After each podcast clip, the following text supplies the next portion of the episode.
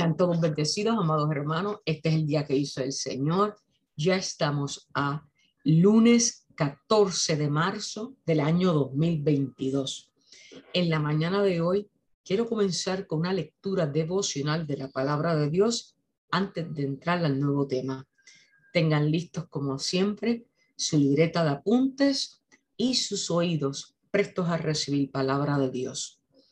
En primera de Timoteo 4, primera de Timoteo 4, versículos del 1 al 16.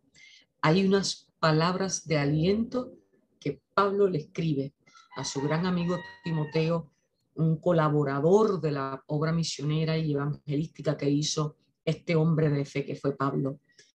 Quiero compartir con cada uno de ustedes palabra de aliento antes de comenzar nuestra nueva lección del día. Una vez más, primera de Timoteo, capítulo 4, versículos del 1 al 16. Leemos en el nombre del Dios Trino. Predicación de la apostasía es el subtítulo de los versículos a partir del 1 hasta el quinto. Primera Timoteo 4, versículo del 1 en adelante. Pero el Espíritu dice claramente que en los postreros tiempos algunos apostatarán de la fe. Apostatar quiere decir renunciarán o negarán la fe en, en Cristo Jesús, escuchando espíritus engañadores y a doctrinas de demonios, o la hipocresía de mentirosos que teniendo cauterizada la conciencia, prohibirán casarse y mandarán abstenerse de alimentos que Dios creó para que con acción de gracia participasen de ellos los creyentes y los que han conocido la verdad. Porque todo lo que Dios creó es bueno y nada es de desecharse si se toma con acción de gracias porque por la palabra de Dios y por la oración es santificado. A partir de los versículos 6 hasta el 16, el subtítulo es Un buen ministro Jesucristo, primera de Timoteo 4. Si esto enseña a los hermanos, serás buen ministro de Jesucristo, nutrido por las palabras de la fe y de la buena doctrina que has seguido. Desecha las fábulas profanas y de viejas ejercítate para la piedad, porque el ejercicio corporal para poco es provechoso, pero la piedad para todo aprovecha, aprovecha, pues tiene promesa de esta vida presente y de la venidera. Palabra fiel es esta y digna de ser recibida por todos, que por esto mismo trabajamos y sufrimos oprobios, porque esperamos en el Dios viviente, que es el, el Salvador de todos los hombres mayormente de los que creen. Esto manda y enseña. Ninguno tenga en poco su juventud, sino es ejemplo de los creyentes en palabra, en conducta, en amor, en espíritu, en fe y en pureza. Leo el versículo en primera de Timoteo 4. Ninguno tenga en poco tu juventud, sino que es ejemplo de los creyentes en palabra, conducta, amor, espíritu, fe y pureza. Entre tanto que voy, ocúpate en la lectura, la exhortación y la enseñanza. No descuides el don que hay en ti, que fue dado mediante profecía con la imposición de las manos del presbítero. Ocúpate en estas cosas, permanece en ellas, para que tu aprovechamiento sea manifiesto a todos. Ten cuidado de ti mismo y de la doctrina. Persiste en ello, pues haciendo esto te salvarás a ti mismo y a los que te oyeren. Palabra de Dios. Primera Timoteo 4, la lectura que acabamos de compartir con ustedes, amados hermanos, son consejos pastorales que está dando Pablo a Timoteo para que tenga una base en sana doctrina, el estudio de la palabra, el no tener en poco la juventud para que sea sellado con simiente que produzca fruto y no descuidar el don que se te ha dado por profecía de tus pastores. ten cuidado de ti mismo es una advertencia que nos hace en el versículo 16. Y de la doctrina. Persistir quiere decir no renunciar. Pues haciendo eso, persistiendo en la fe en Cristo Jesús, teniendo entendimiento de su palabra conforme el Espíritu Santo nos guía, te salvarás a ti mismo y a los que te oyeren. Alabado sea el poderoso nombre de Jesús. Y siguiendo estas exhortaciones que en el tiempo de Dios perfecto fueron inscritas en su santa palabra y hoy nos habla claro, nos edifica. Primera de Timoteo, capítulo 4, repáselo, amados hermanos, porque el ministerio discipulado está diseñado conforme a los mandamientos y a los estatutos establecidos en nuestra doctrina de fe toda, que es la Biblia. Por eso les insto, les invito, les exhorto a que lean la palabra donde nos manda a estudiarla y a mantenernos firmes para salvarnos a otros y a los que nos escuchan. Alabado sea el poderoso nombre de Dios y le pedimos al Padre Celestial constantemente, a diario y en este instante, que nos bautice todos los días en el Espíritu para andar firmes con Él. Amén. El devocional que iniciamos hoy tiene como título Sirviendo a otros. Sirviendo a otros. Y con él terminamos el tercer libro, Guía Caminando con Cristo. Terminamos hoy, ¿verdad? Iniciamos el último capítulo, no terminaremos porque siempre se extiende por varios lunes, Caminando con Cristo. Hemos discutido de este eh, folleto que es nuestra guía base del diseño de las clases de discipulado. Hemos discutido el señorío de Cristo. Están en las plataformas del Ministerio Las Águilas USA. Búsquelas, amados hermanos, repásela. Invite a otros que la escuche. Para eso es el trabajo, para que pueda tener vida. La palabra de Dios es vida y necesitan acudir a las plataformas donde eh, la hermana Nancy Huerta una hija de Dios hermosa, colaboradora, se dedica a la parte técnica de poner a disposición pública de todo el que acceda al Ministerio de las Águilas USA. En las plataformas están accesibles estos estudios. Estudiamos de este cuaderno número 3, el señorío de Cristo. Estudiamos también hacia la madurez en Cristo, y luego el tercer capítulo fue la fe y las promesas de Dios. El cuarto capítulo que se extendió por varios meses y que recién terminamos el lunes pasado, que fue conociendo la voluntad de Dios. Y fíjese cómo nos va llevando de la mano la preciosa y poderosa palabra de Dios.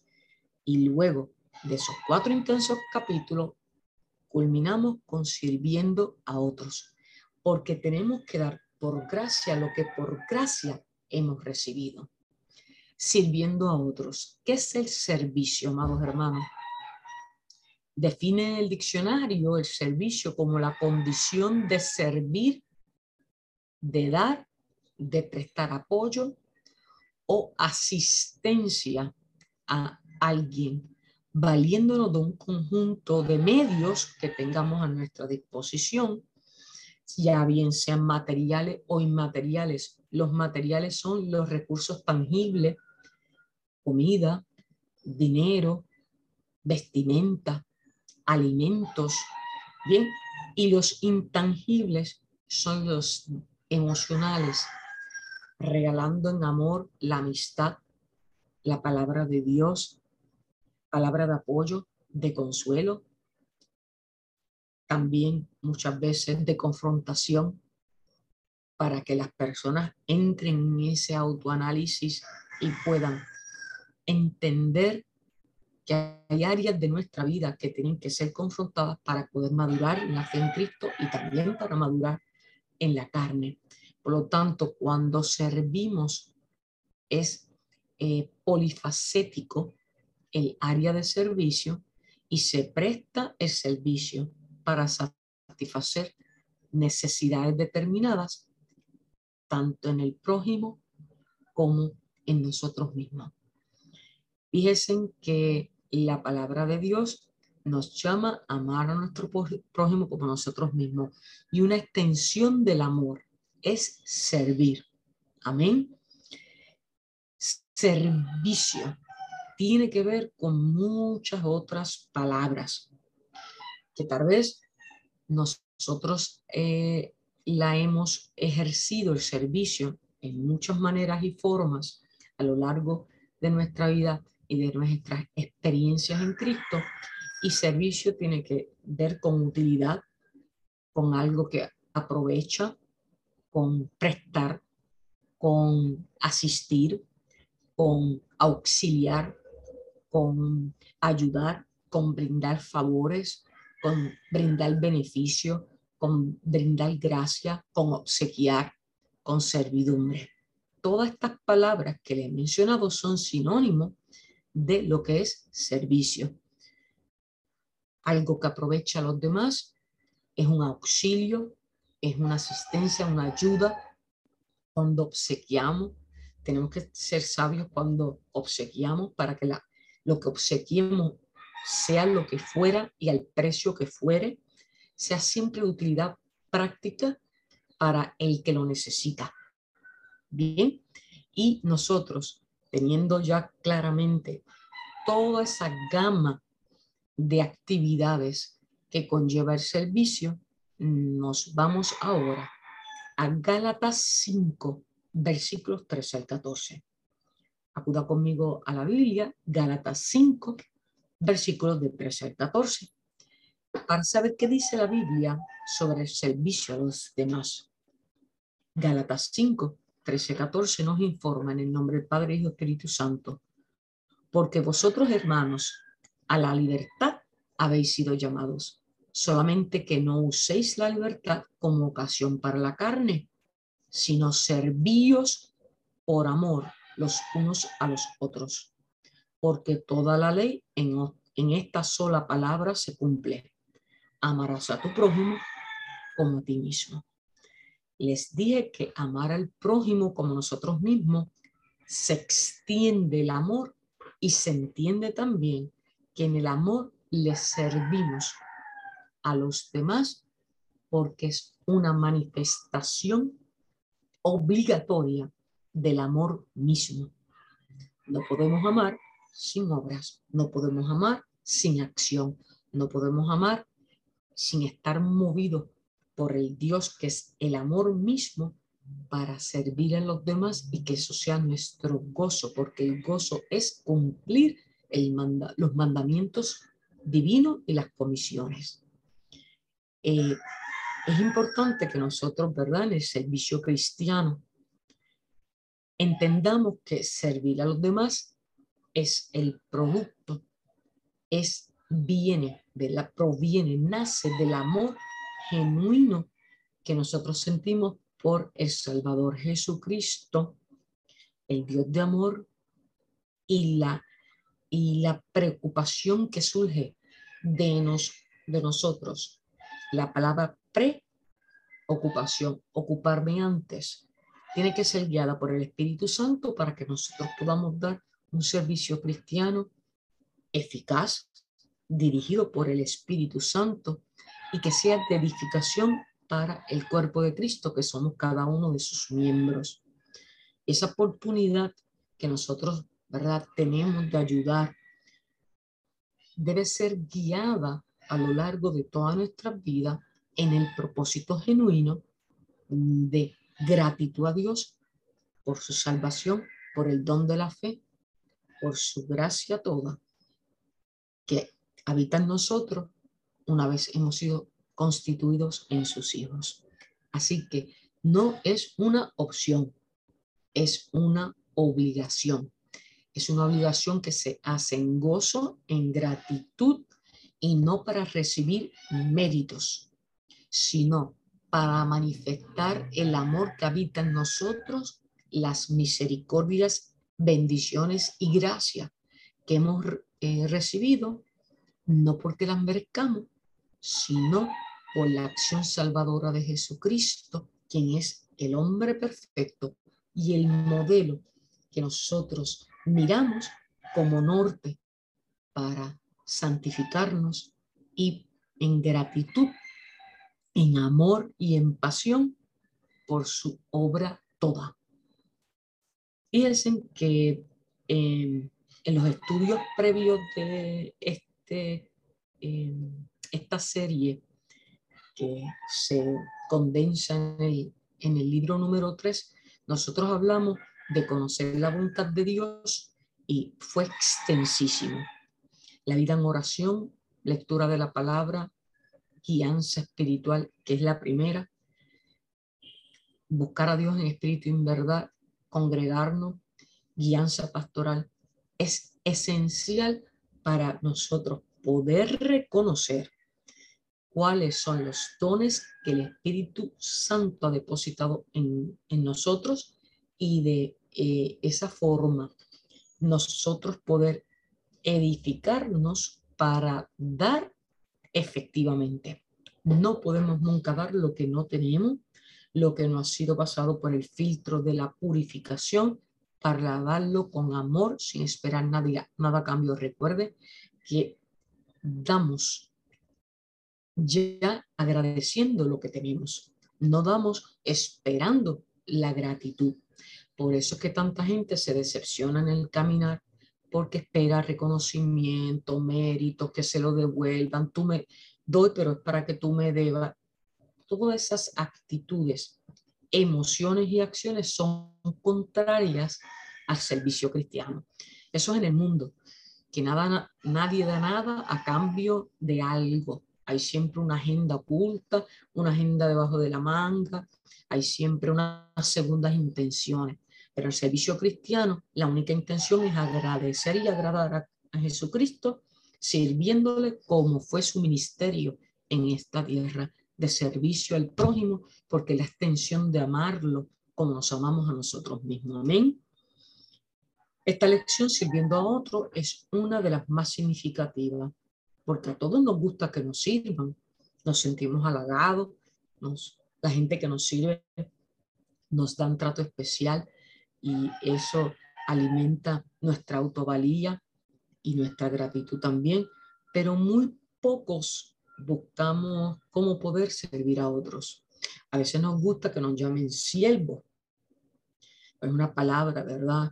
Que, que al cristiano se le enseña, eres un siervo porque tienes que servir, pero no nos gusta que nos traten como siervos. Cuando se pide un favor, no puede haber cara larga, no puede haber una mala actitud, porque esos son emociones que hay que someter en la carne para que el gozo que es la comunión con Cristo siempre esté presente. Y uno de los fundamentos de la vida cristiana tiene que ser el servicio. Por eso dice que la fe sin obras no le agrada a Dios. ¿Y cuál es la obra? No es que yo me salvo por las obras que hago. La salvación es un don de gracia. Ya Jesucristo hizo el sacrificio. Es el sacrificado. Y el único que tiene los méritos para otorgar la salvación es Él. Hemos sido justificados por Él. Ahora bien, la fe sin obras es que yo tengo que modelar y tengo que tener una vida en gratitud y eso se demuestra con el servicio. A ver si lo entendimos. La fe sin obra es muerta. ¿Por qué? Porque si yo no doy servicio, si no me constituyo un siervo de Dios, no demuestro la transformación que requiere ser nueva criatura en Cristo que nos ama al amor y al servicio a los demás. Por lo tanto, el servicio es la parte de esa transformación y la gratitud que le otorgamos a Dios por su misericordia y por la gracia de la salvación en Cristo Jesús. El cristiano maduro, el cristiano, ¿verdad? Que, que, realmente eh, ha desarrollado una pasión por, por Jesucristo, por la palabra, por el ministerio, se destaca por su actitud de servicio, que quiere hacer las cosas, ¿verdad? Que, que se da al prójimo sin esperar nada de ellos porque ya lo recibió. Nunca va a ser suficiente lo que le damos al prójimo y menos nos sentimos a esperar gratitud, porque la ingratitud, lamentablemente, usted y yo sabemos que es parte en la carne del ser humano, ¿verdad? Y a veces salimos dolidos, pero tenemos que superar ese sentimiento, amados hermanos, porque Dios nos ve, Dios todo lo ve y nosotros lo hacemos para agradar a Dios, no al hombre, no al prójimo. Eh, la transformación la hace el Espíritu Santo. Nosotros somos eh, instrumentos de Dios conforme el Espíritu Santo nos guía y nos da el permiso. Nunca hagamos nada eh, sin orar, sin guianza espiritual, porque estaremos obrando eh, ciegamente sin saber si realmente es efectiva esa acción de servicio, porque nos dejamos llevar por las emociones y discutimos en, clases anteriores que las emociones hay que someterlas, las emociones pertenecen a la carne y nosotros, transformados en espíritu, obedecemos al espíritu. Por lo tanto, hay que apartarnos, hay que orar por obras misioneras, obras evangelísticas, obras de servicio, obras de capellanía. Eso hay que programarlo sistemática y estratégicamente para ser efectivos. Dios es un Dios de orden y hay que ser efectivos. Muchas veces hay necesidades de inmediato. El Espíritu Santo lo va a redarguir y le va a decir ahora. Y tenemos que tener fe en obediencia y cuando Dios ordena, nosotros tenemos que cumplir. La fe es obediencia en acción, siempre en acción, porque estamos deseosos. Tenemos un corazón deseoso siempre de agradar y de cumplir lo que Dios ordena. Amén. Cristo es nuestro ejemplo. No vayamos a, buscar ejemplos en el mundo porque el nosotros tenemos el único que necesitamos y al único que tenemos que mirar, que es Jesucristo. Nosotros vamos a tener como primera lectura el libro de los filipenses. Recuerden que Pablo modeló el servicio al prójimo, de, lo llevó al límite. Un hombre que recibió mucha, mucha persecución a través de su obra evangelística, una vez que se convierte de Saulo a Pablo, de perseguidor a eh, evangelista, predicador, apóstol, fundador de iglesia. Nosotros tenemos eh, esa transformación extraordinaria, también la hemos discutido en nuestras clases de el ministerio discipulado, pero Jesucristo es a quien predicamos, el mismo que predicó Pablo. Pablo escribió, como ustedes saben, 14 cartas. Eh, empezamos por Romanos, primera y segunda de Corintios, Gálatas, Efesios, Filipenses, Colosense, primera y segunda de Tesalonicense, primera y segunda de Timoteo, eh, Tito y Filemón, que son las, creo que tienen un capítulo cada uno. Son cartas extraordinarias donde vemos consejos pastorales que guía al cristiano en su acción misionera y de servicio. Por eso vamos al libro de Filipenses, donde él está exhortando, a la iglesia de Filipo, una de las primeras iglesias que él formó, eh, a cómo actuar en contra de los conflictos internos que surgen entre los miembros del cuerpo de Cristo y los miembros del cuerpo de Cristo es lo que constituye su iglesia. La iglesia donde usted se congrega es un cuerpo de Cristo, es una manifestación del cuerpo de Cristo y los hermanos de la fe tenemos que estar unánimes en un mismo espíritu. Eh, uno de los beneficios de servir es que agrada a Dios. Y nosotros tenemos que complacer a Dios desde lo profundo de la sinceridad, humildad y disposición de nuestro corazón. Y eh, ese servicio va a ser significativo. También brinda a la iglesia la sana doctrina de la fe práctica, porque el mundo ve que es una iglesia que sirve con amor al prójimo y predicamos con el ejemplo y con nuestras acciones. Así que para que sigamos entusiastas y eficaces, edificándonos en su palabra, creciendo como sus discípulos, vayamos a Filipenses capítulo 2, versículos del 1 al 18, bajo el título Sirviendo a otros, el subtítulo Cristo es nuestro ejemplo de servicio. Filipenses 2, versículos del 1 al 18. Leemos el nombre del Dios Trino. Y antes de leer, vamos con unas preguntas que van a ser nuestras guías. ¿Por qué, escogemos, eh, ¿Por qué se escoge el libro de Filipenses, capítulo 2, versículo del 1 al 18? Antes de ir a la lectura, conviene que tengamos unas preguntas para encontrar las respuestas en la Biblia. ¿Qué nos pide hacer Jesús? ¿Por qué crees que tenemos que tener una actitud específica y necesaria como cristianos? ¿Qué debemos hacer para corregir cualquiera sea la situación que nos impida dar un servicio siempre, desde el origen del amor y por el amor al prójimo. ¿Qué nos impide y qué, qué tenemos que corregir para dar un servicio desde el amor de Dios en nuestro corazón, que es nuestro testimonio para el prójimo? Amén. Preguntas que tenemos que de vez en cuando, ¿verdad?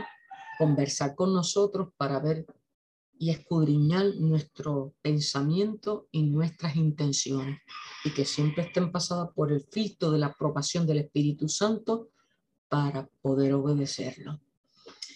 Filipenses 2. Humillación y exaltación de Cristo. Por tanto, si hay alguna consolación en Cristo, si algún consuelo de amor, si alguna comunión del Espíritu, si algún afecto entrañable, si alguna misericordia, completa mi gozo, sintiendo lo mismo, teniendo el mismo amor, unánimes, sintiendo una misma cosa. Filipenses 2 está exhortándole, ¿verdad? Es una epístola de la experiencia cristiana. Y él está exhortándole a la iglesia de Filipo a que encuentren consuelo en Cristo, quien es el único que lo da. Y usted y yo hemos pasado experiencia y, y seguiremos pasando experiencia en nuestro caminar de la vida, conociendo esa verdad profunda y eterna. El Espíritu Santo, amados hermanos, es el médico, porque Dios dice en su palabra que os dejaré un consolador el Espíritu Santo que habita en usted y en mí. Alabado sea el poderoso nombre de nuestro Señor. El Espíritu Santo que nos habita es el médico, pero Cristo es la medicina. Cristo es la medicina. El médico nos guía, el médico diagnostica, el médico es nuestra primera, el primer paso para saber en qué áreas de nuestra vida tenemos que ser quebrantados o estamos enfermos literalmente o de manera simbólica enfermos porque estamos apartados, no estamos santificados. Pero la medicina es la que hace el efecto de curación y la medicina es Jesucristo. Por lo tanto, en el amor de Dios, Él nos hace fuertes y nos hace valientes y eso es necesario para tener la comunión adecuada con el Espíritu Santo, quien nos va a guiar al servicio al prójimo. Él dice, si algún eh, afecto entrañable, alguna misericordia, completar mi gozo, teniendo el mismo amor, unánimes, sintiendo una misma cosa. Él llama a tener una comunión, un mismo espíritu de gozo y el gozo siempre está en, en, en la esperanza salvadora en Cristo Jesús. Y hay unas partes esenciales de la experiencia cristiana que son, la palabra lo dice, esenciales, primordiales, fundamentales, imprescindibles, que son misericordia. Tenemos que dar siempre el servicio desde el amor y la misericordia y la compasión al prójimo.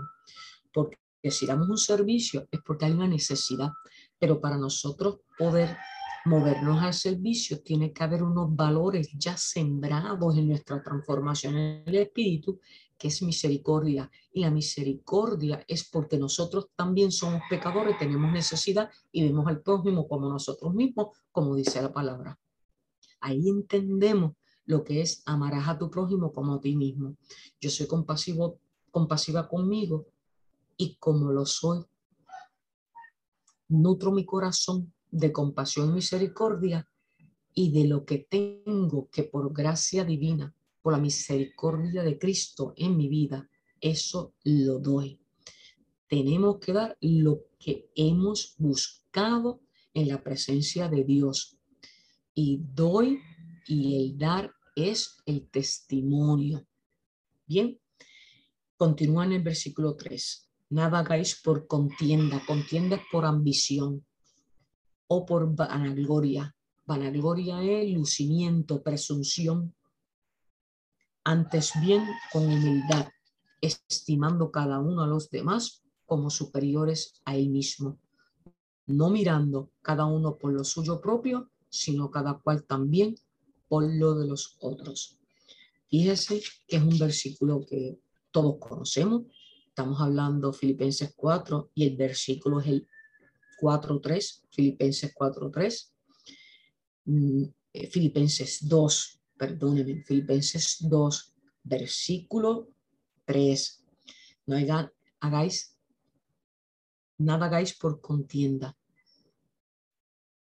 o por vanagloria, también con humildad, estimando cada uno a los demás como superiores a él mismo, no mirando cada uno por lo suyo propio, no teniendo intereses y agendas ocultas de ensalzarte, de buscar reconocimiento, sino cada cual también mirando que somos un solo cuerpo y la alegría de mi hermano, la alegría de mi prójimo, la alegría de los miembros de mi familia, la salud de los miembros de mi familia, propende también a mi propio gozo, a mi propia felicidad de poder ser un instrumento de servicio.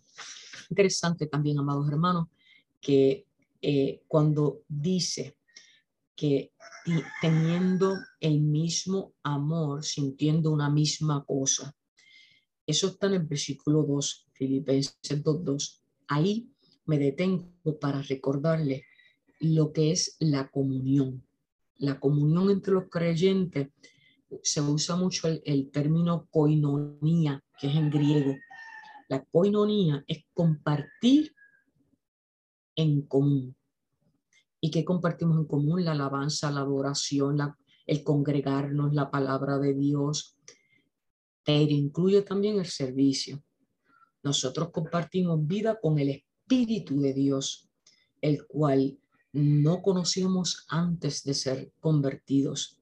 El Espíritu Santo es el que llena, el Espíritu Santo es el que guía y se mueve en nuestras vidas de una manera poderosa y preciosa, llevándonos siempre a la fe en acción.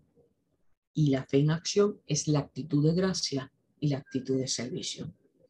La coinonía, la comunión entre los creyentes, debe ser un mismo espíritu. Y es en el espíritu de gratitud que es una forma de adorar a Dios. Y la adoración no solamente es cuando estamos congregados, la adoración es un estilo de vida de todos los días.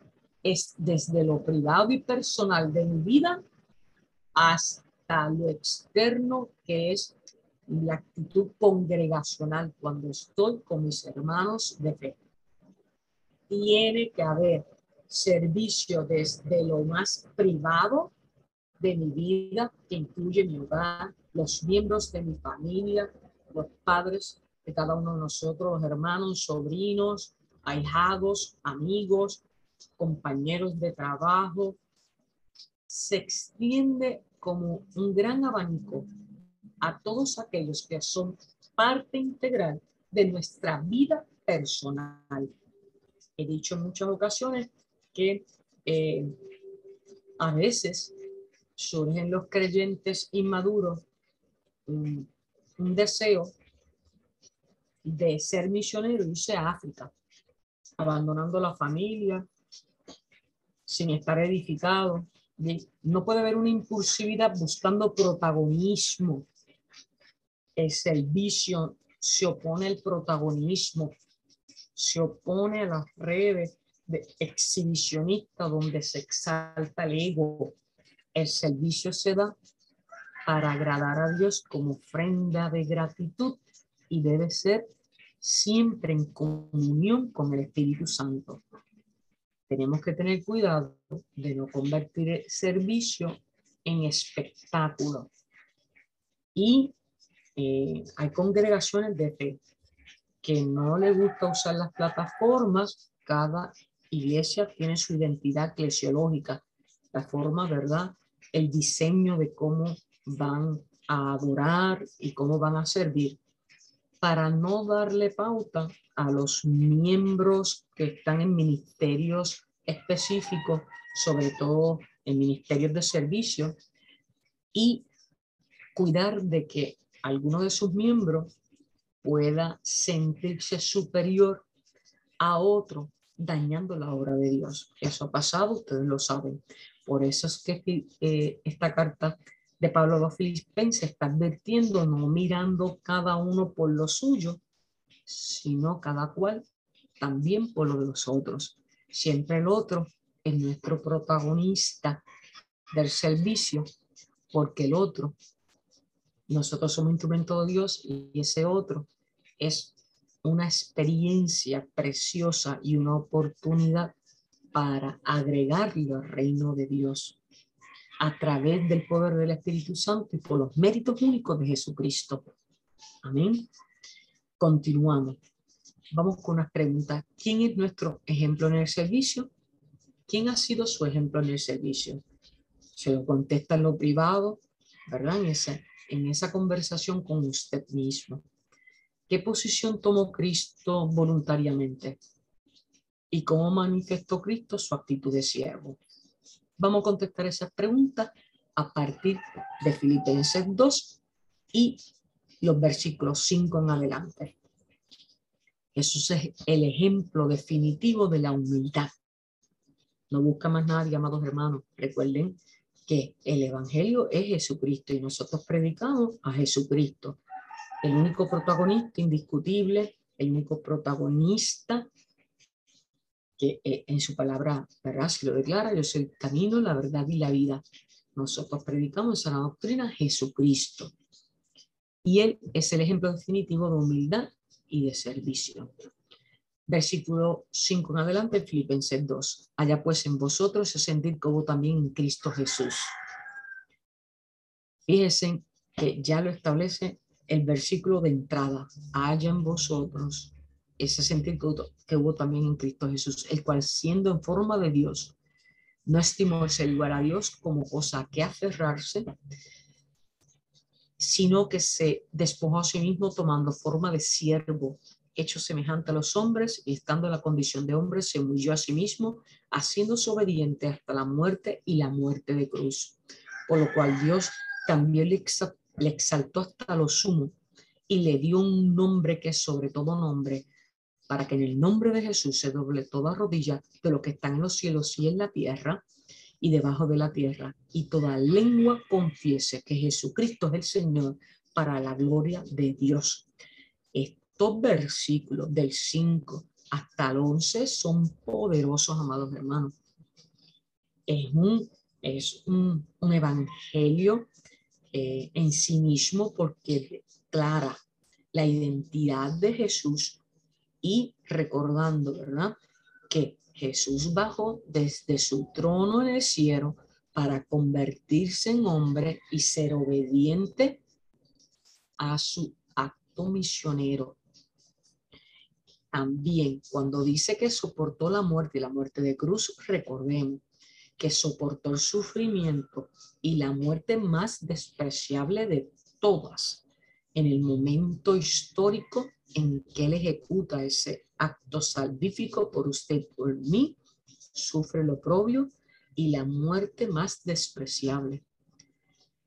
Y hay, hay algo interesantísimo y es que Él se humilló para salvarnos y debemos exaltarlo con gratitud en nuestra adoración reverente. Él se humilló para que usted y yo tuviéramos un acceso al Padre, una reconciliación al Padre, fuéramos justificados por ese mérito. Y eso es una deuda que nosotros tenemos y es, Él paga una deuda de salvación y nosotros como cristianos tenemos que tener una actitud reverente, agradecida por ese acceso, por ese boleto en Cristo Jesús que nos entraba a tener una oportunidad de salvación.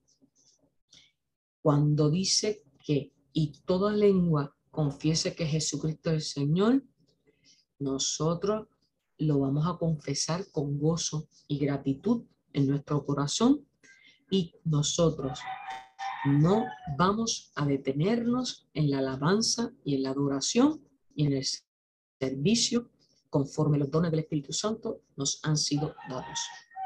Hay que orar, amados hermanos. Hebreos 5.8 dice, y aunque ese eh, era hijo, por lo que padeció, aprendió la obediencia. Y aunque era hijo del Dios Todopoderoso y Eterno, por lo que padeció, aprendió la obediencia. Y si él la aprendió y él es que nosotros tenemos que aprender, la obediencia y la humildad al Padre Celestial. ¿Cuál es nuestra guía? ¿Cuál es nuestra constitución? ¿Cuál es nuestro manual de fe? La Biblia, la palabra de Dios. Bajo el título Luminares en el mundo, los versículos del 12 en adelante. Por tanto, amados míos, como siempre habéis obedecido, no como en mi presencia, solamente Pablo le está diciendo a los Filipos, a los filipenses. Yo sé que ustedes han obedecido como iglesia, como congregación, pero ahora mucho más en mi ausencia. Ocupaos en vuestra salvación con temor y temblor, porque Dios es el que en vosotros produce el querer como el hacer por su buena voluntad. Cuando Él dice que nos preocupemos por la salvación con temor y temblor, es con fe gozosa. El temor es la fe gozosa. Y temblor es no con resentimiento, sino ni con desesperación, sino todo lo contrario, con la alegría en la gloria de Dios. El temor reverencial es el respeto, es reconocer su soberanía y su autoridad. Y el temblor es la alegría, la emoción de algún día estar en su presencia santa. Alabado sea el poderoso nombre de mi Señor Jesucristo, porque Dios es el que produce en vosotros tanto el querer como el hacer por su buena voluntad. Está evidente que en cada área de nuestra vida, en la fe en la salvación viva del Señor Jesucristo, la que nos mueve acción. Versículo 14, estamos en Filipenses 2, hacer todo sin murmuraciones, sin especulaciones, sin enredo, sin bochinche, sin hablar del prójimo. E, ese, ese tipo de actitud no le agrada a Dios. Hacer todo sin murmuraciones y sin contienda, es decir, sin acusaciones, sin pelea, sin batalla, para que seáis irreprensibles, santificados entonces y sencillos, hijos de Dios sin mancha en medio de una generación maligna y perversa, en medio de la cual resplandecéis como luminares en el mundo, sido agarrados en la palabra de vida para que en el día de Cristo yo pueda gloriarme de lo que no, de que no he corrido en vano, ni en vano he trabajado. Pablo está diciendo, está exhortando de manera pastoral, sigan la carrera perfecta en Cristo Jesús, para que todo mi trabajo misionero, yo cumpliendo la comisión que se me ha sido dada, no haya sido en vano, ni mis enseñanzas y guías, para que ustedes siempre sigan al modelo perfecto que es Cristo Jesús. Y aunque se ha derramado libación, la libación era una práctica entre los judíos y también en el mundo pagano, donde derramaban vino al animal que iba a ser sacrificado.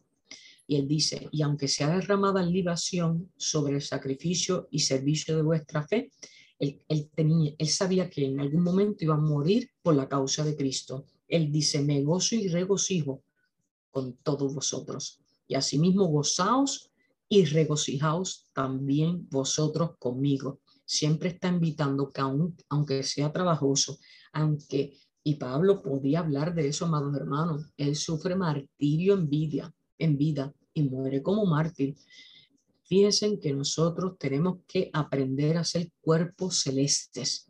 Él nos llama luminares, la luminaria, la luz del mundo. ¿Y qué hace una luz? La luz se usa para hacer ver lo que está oculto. La luz se usa para guiarnos. La luz se usa para advertir de algún peligro.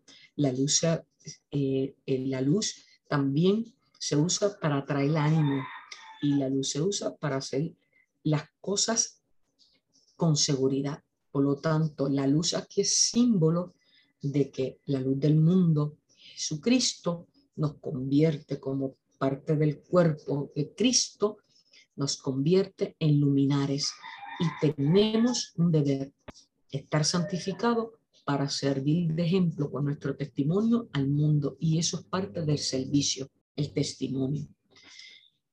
Eh, ¿Cuál fue uno de los propósitos de Jesús en su vida humana? Es importante, ¿verdad?, entender que el propósito de Jesús eh, siendo divino, teniendo una eh, manifestación en lo humano, nacido de mujer por virtud del Espíritu Santo, cumple un propósito mesiánico. Había una promesa en el Antiguo Testamento de que Dios iba a mandar al Emanuel, el Dios con nosotros, al Mesías, al ungido, para salvación de su creación, que somos usted y yo.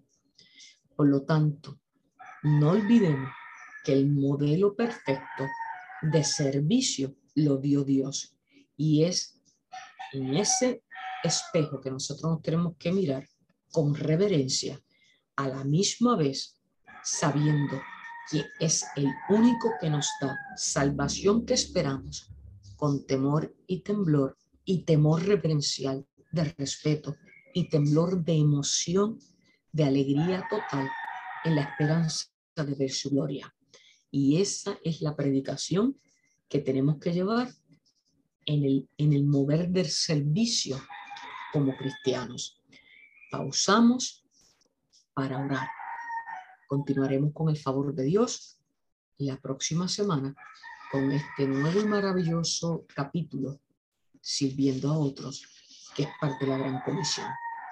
Señor y Padre Santo, Espíritu Santo de Dios, gracias, gracias, gracias, Señor.